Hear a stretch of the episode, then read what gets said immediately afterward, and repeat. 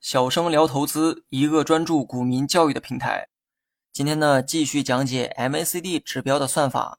上一期呢，我们了解了 DIF 白线的算法，那么今天就该轮到学习 DA 黄线了。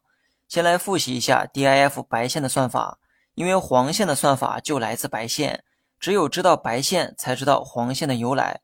DIF 白线简单来讲，就是用股价的十二日均线减去二十六日均线。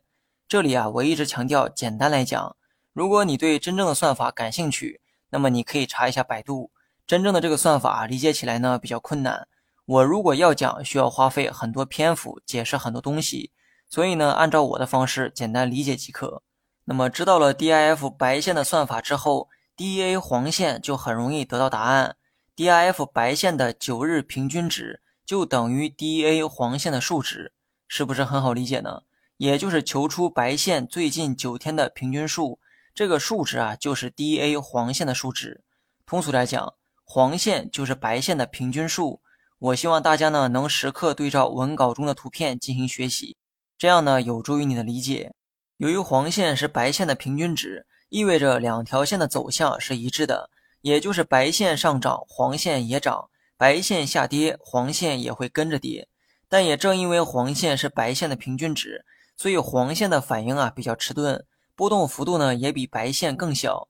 那么从图中你也能看出来。两条线涨的时候，总是白线在黄线上面；两条线跌的时候，白线呢也会跑到黄线的下面。那么一句话总结一下，因为算法的原因，注定白线的波动幅度大于黄线。最后呢，我们再来看一下图中左上角第一个箭头所指的位置啊，写着 MACD（ 括号十二、二十六、九）。这里面的十二和二十六指的是 DIF 白线的计算周期。也就是十二日和二十六日，而九指的是 DA 黄线的计算周期，也就是九日。说到这儿呢，也会有人好奇哈，这些周期可不可以进行修改呢？答案是可以的。十二、二十六、九，这个是系统默认的计算周期。如果你有自己的特殊需求，也可以自行更改。不过手机版软件目前呢，应该都没有这项功能。感兴趣的人呢，可以在电脑版进行修改。当然了，不要问我哪种周期对判断走势最有效，因为这个是一道无解的答案。别忘了，指标只是一个工具，你用的习惯才是最重要的。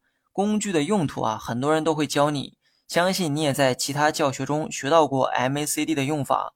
但工具背后的工作原理才是你真正需要重视的地方。把一个钉子钉在一面墙上，这个呢是目的。为了这个目的，你需要找一个工具。会使用工具的人只能找到锤子，而懂得背后原理的人却不仅限于锤子。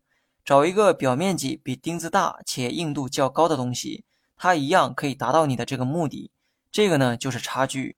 那么说到这儿啊，我突然呢也想起一件事儿，还记得我最初说过的那个观点吗？MACD 是一项中线指标，它并不适用于短线操作。很多人不理解为什么它就是中线指标，道理何在？现在你们知道原因了吗？从黄白两条线的算法可以看出来，它们的计算周期相对偏长。